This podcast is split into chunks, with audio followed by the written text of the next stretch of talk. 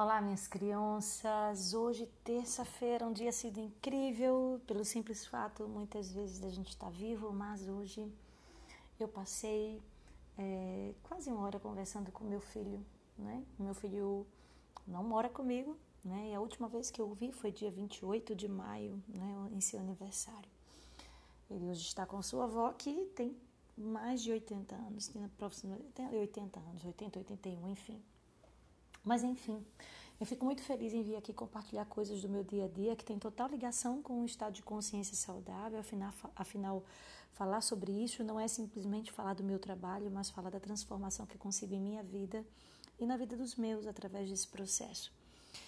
Hoje pela manhã eu percebi meu filho super agitado. Isso já é uma característica bem presente nele e que às vezes até me culpo por não estar cuidando dele como gostaria. Mas é, naquele momento da nossa conversa, eu não podia desperdiçar nenhum segundo. Tinha que ser mãe e também aplicar é, no meu processo de ser mãe o meu conhecimento como terapeuta também na área de reprogramação.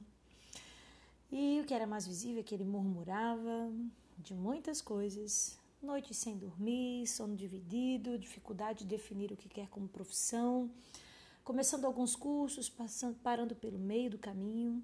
E o que mais incomodava, uma chamada de vídeo onde ele andava de um lado para o outro.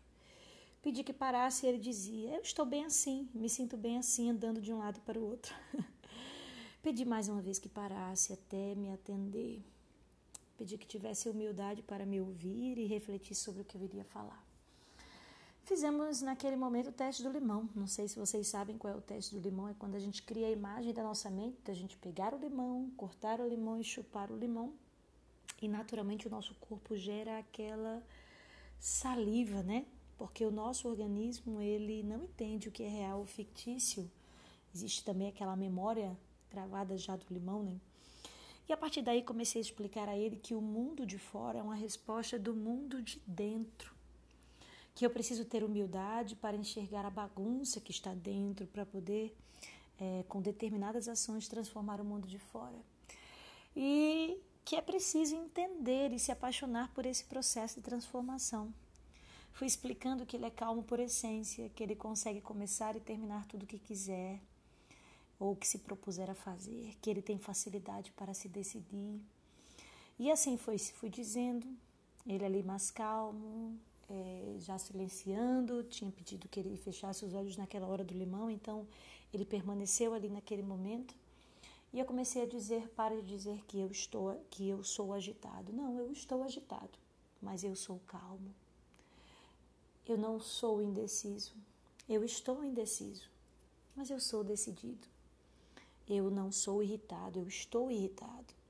Eu sou tranquilo, e ali eu fui pedindo que ele respirasse, que se observasse naquele momento, que em tão pouco tempo já não estava mais com aquela agitação do início da nossa conversa, que era uma escolha simples de entender, mas para que isso acontecesse, ele precisava treinar a consciência para se perceber e a humildade para poder transformar.